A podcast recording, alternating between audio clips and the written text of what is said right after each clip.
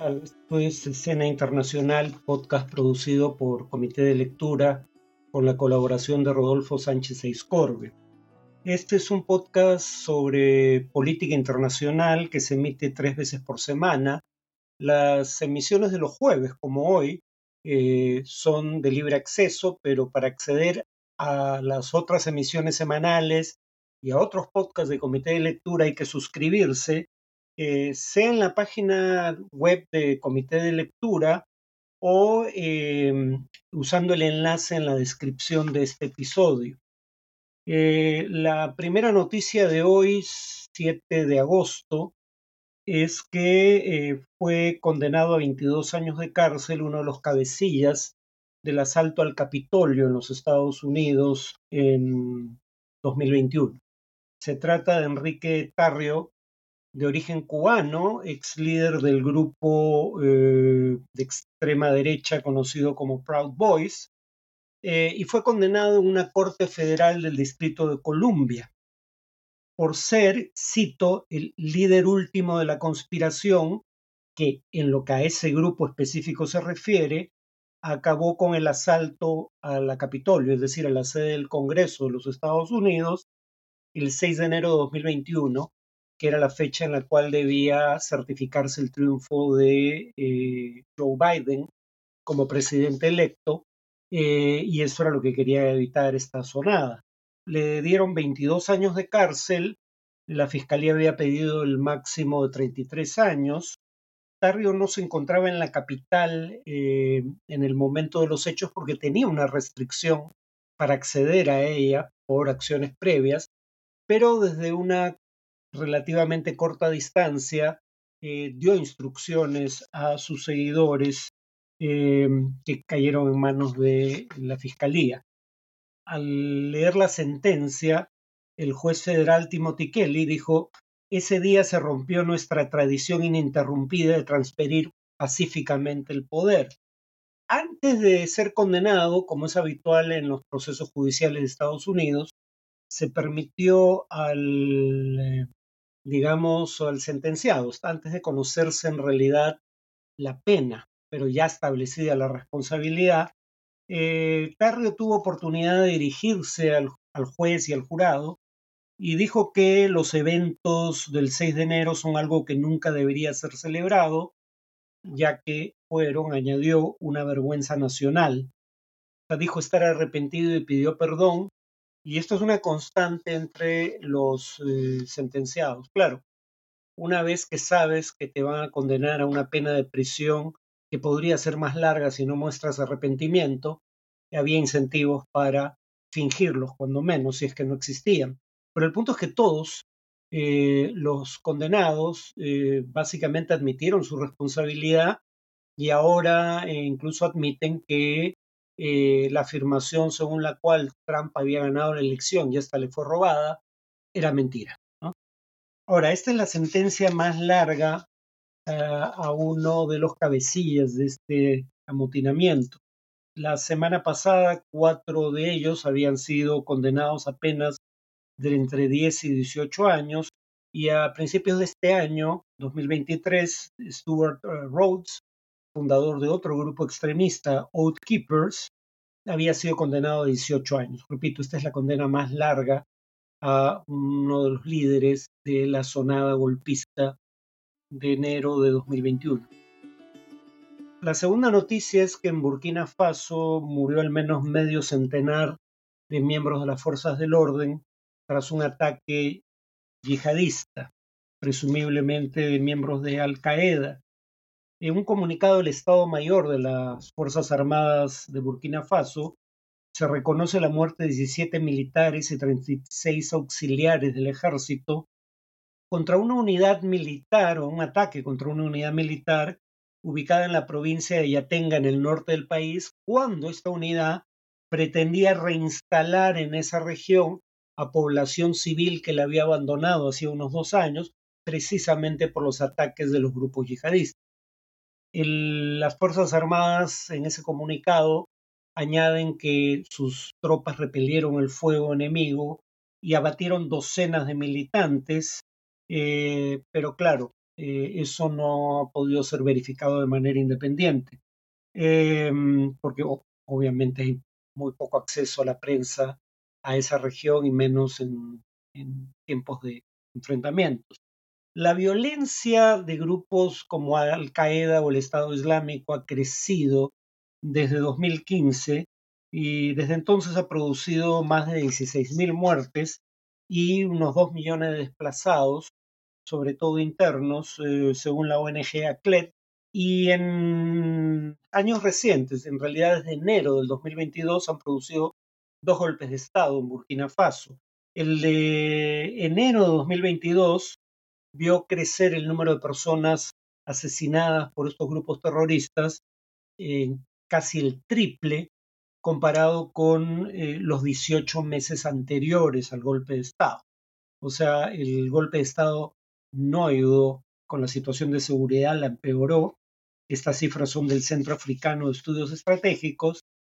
Y el gobierno del presidente interino, nadie sabe por cuánto tiempo, Ibrahim Traoré, que surgió de un segundo golpe de Estado en octubre del año pasado, eh, había recurrido ante la falta de efectivos y de equipamiento del ejército de Burkina Faso a dos tipos de fuerzas. De un lado, fuerzas de defensa voluntarias, como fueron aquí las eh, autodefensas campesinas contra Sendero Luminoso, pero de otro lado, y reemplazando las fuerzas francesas que fueron expulsadas después del primer golpe de Estado, eh, recurrieron al grupo Wagner al cual el grupo terrorista, diría yo, eh, de origen ruso. Y justamente la segunda noticia sobre este grupo, o la tercera, la última de hoy. El Reino Unido eh, finalmente ha considerado que el grupo Wagner eh, es un grupo terrorista. El Ejecutivo, presidido por Richie Sunak, envió al Parlamento una medida que hará ilegal, de ser aprobada, la pertenencia al grupo Wagner y el apoyo o financiación del mismo. Eh, la pena por eh, violar esta norma sería de 14 años de prisión. La ley contra el terrorismo del año 2000 en el Reino Unido permitía al Ministerio del Interior prohibir una organización si consideraba que estaba involucrada en esa práctica. Antes de esa ley solo era posible prohibir organizaciones eh, de Irlanda del Norte. En palabras de la ministra del Interior, Wagner ha estado involucrado en saqueos, torturas y asesinatos bárbaros. Sus operaciones en Ucrania, Medio Oriente y África son una amenaza para la seguridad global. Así, el Reino Unido se une a Estados Unidos, este año también designó al Grupo Wagner una organización criminal transnacional. Y en el caso de la Unión Europea, pese a pedidos recurrentes en el Parlamento Europeo para hacer lo mismo, eh, todavía no ha ocurrido. En cuanto al tema de análisis, si ustedes ven una foto satelital hecha pública por eh, la BBC de Londres, la British Broadcasting Corporation, de las defensas rusas en el este y sur de Ucrania, van a ver cosas como la que describo a continuación, tomada directamente de las imágenes de una foto satelital. Primero una línea de zanjas antitanques, Luego, 250 eh, metros detrás de esa primera línea, una línea de dientes de dragón, es decir, conos de concreto que también pretenden impedir el paso de tanques y vehículos blindados. 300 metros detrás de esta línea de dientes de dragón van a haber trincheras, una red de trincheras, eh, fortificadas en algunos casos, composiciones de fundamentalmente ametralladoras y tropa de infantería, y detrás de la red de trincheras eh, piezas de artillería. Y entre cada línea, entre cada dos líneas defensivas, campos minados.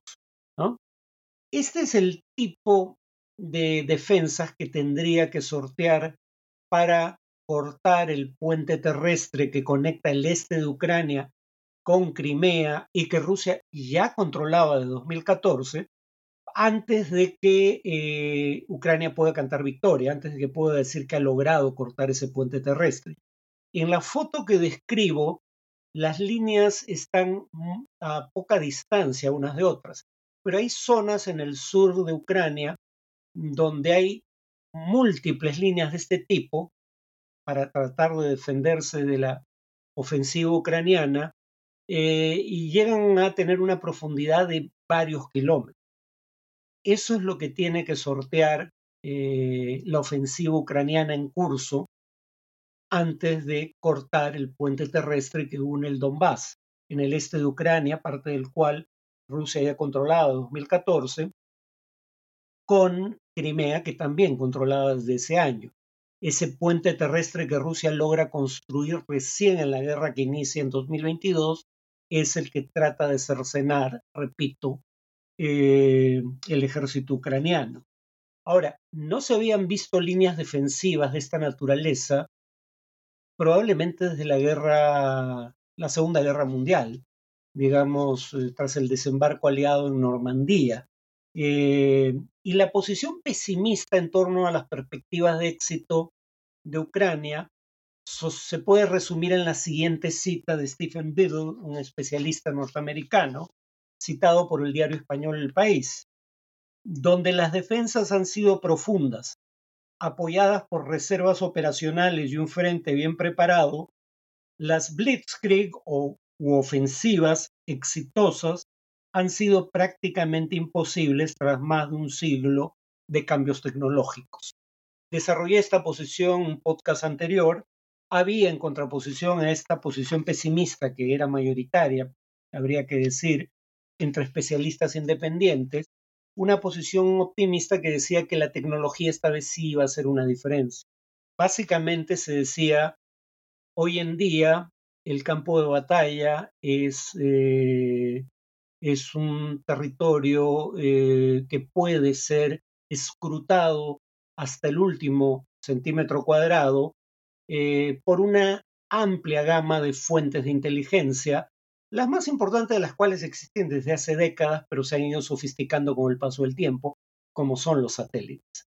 Sabemos mucho más de lo que está ocurriendo en el campo de batalla que en cualquier momento en el pasado, por un amplio margen. No es un cambio simplemente cuantitativo, es un cambio cualitativo de capacidad de conocer lo que sucede en tiempo real sobre el terreno de batalla y además eh, a diferencia de los bombardeos aliados que pretendieron minar eh, la capacidad de combate de las fuerzas alemanas que defendían las playas de Normandía y además minar la capacidad del ejército alemán de reabastecer a sus tropas en el frente, a diferencia de, esos bombardeos relativamente indiscriminados de la Segunda Guerra Mundial, Hoy tenemos armas de mayor alcance, pero sobre todo mayor precisión.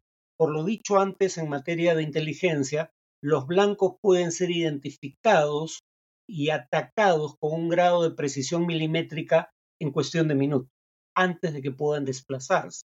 Eh, eso es algo con lo que no se había contado en el pasado y Ucrania tenía antes los HIMAR, eh, baterías que podían digamos, ubicar un blanco, dispararle y moverse, porque están montadas estas baterías sobre camiones, en cuestión de un par de minutos, pero que tenían solo un alcance de 80 kilómetros. Ahora, Ucrania, gracias a la OTAN, tiene misiles como los Taurus alemanes de 500 kilómetros de alcance. Puede atacar blancos eh, rusos lejos de la línea del frente, en la retaguardia, eh, y además se le ha brindado armas para sortear precisamente el tipo de obstáculos que describí al hablar de la foto que publicó la BBC de Londres. Entonces, digamos, el ataque frontal ucraniano eh, contra las líneas defensivas rusas que se venía anunciando desde junio finalmente empezó a fines de agosto. ¿Qué probabilidades de éxito tiene? Eh, bueno, uno ya parece haber superado la primera línea de defensiva en el poblado destruido casi por completo de Robotine. Ah, ¿Qué nos puede decir respecto a lo que está ocurriendo en Ucrania el ejemplo del desembarco en Normandía? Bueno, en el primer día del, desembarco, eh, las tropas aliadas perdieron 4.414 soldados. Es decir, eh, esta ofensiva le va a costar a Ucrania sangre, sudor y lágrimas en el dicho de Winston Churchill. Y claro, hay sin embargo una diferencia con lo que ocurrió tras el desembarco en Normandía, cuando las tropas aliadas sortearon la primera línea defensiva alemana. Eh, no hubo avances territoriales significativos desde el desembarco en Normandía, el 6 de junio de 1944, hasta el 1 de agosto de 1944. O sea, tomó casi dos meses vencer las tres líneas o las múltiples líneas defensivas que había presentado Alemania. Y el tema es que Ucrania no tiene dos meses para lograr lo mismo. De hecho, se pasa una vez que se quiebran las líneas defensivas alemanas, el avance sobre Berlín fue relativamente rápido. O sea, eso es lo que está en juego aquí. Si se logra superar estas líneas defensivas, ya no hay nada prácticamente significativo que detenga el avance ucraniano hacia el mar de Azov y romper el puente terrestre. Pero Rusia, perdón, Ucrania no tiene los dos meses que tenía, que, demoró superar las defensas alemanas en la Segunda Guerra Mundial. ¿Por qué? Porque a partir de octubre empiezan las lluvias y con ellas los lodazales, y si avanzar en terreno firme es difícil, dado el tipo de defensas que ha montado Rusia, avanzar en, un lodazal va a ser aún más difícil y después del lodazal viene la nieve del invierno. Entonces, lo que no logre Ucrania de aquí a principios de octubre, muy probablemente ya no lo logre en el mejor de los casos, sino hasta mediados del próximo año eh, y probablemente ni siquiera entonces. Ahora, hay una razón para pensar que a Ucrania le podría bastar el mes que tiene por delante, que es el hecho de que ha bombardeado eh, durante dos meses continuos tanto los centros de comando y control como los centros de abastecimiento logístico de las fuerzas rusas tras las líneas del frente. Eh, y con eso el cálculo es que habría minado de manera significativa tanto la resistencia que eh, va a encontrar en su avance como la capacidad de las fuerzas del, ejército ruso de reabastecer a sus fuerzas en el frente. Eh, la otra mm, estimación por parte de Ucrania es que eh, Rusia dedicó la mayor cantidad de fuerzas defensivas y sus mejores tropas a la primera línea del frente, la primera que habría de entrar en contacto con la ofensiva ucraniana. Y si eso fuera cierto, si lo mejor del ejército ruso estaba en la primera línea del frente, que ya fue franqueada por, eh, el avance ucraniano, eso en principio querría decir que eh, el avance ulterior debería ser más rápido. En todo caso, estamos a punto de saberlo. Estamos en un momento decisivo, ahora sí, en la guerra en Ucrania. Y muy probablemente si Ucrania no logra vencer las líneas defensivas rusas antes de la llegada de las lluvias en octubre, eh, podría decirse que eso sería un gran triunfo para Rusia. Si logra eh, franquearlas y cortar el eh, puente terrestre, o sea, llegar a, la, a las orillas del mar de Azov, sería una enorme derrota para Rusia, entre otras razones porque ya no podría reabastecer Crimea por tierra, pero en segundo lugar porque pondría Crimea al alcance no solo de eh, los misiles eh, ucranianos, sino de la propia infantería ucraniana. Eh, a mí ese todavía me parece un desenlace improbable, que Crimea esté en juego, pero en todo caso eso es lo que estamos a punto de descubrir en no más de un mes. Eso sería todo por hoy, nos vemos en el siguiente podcast.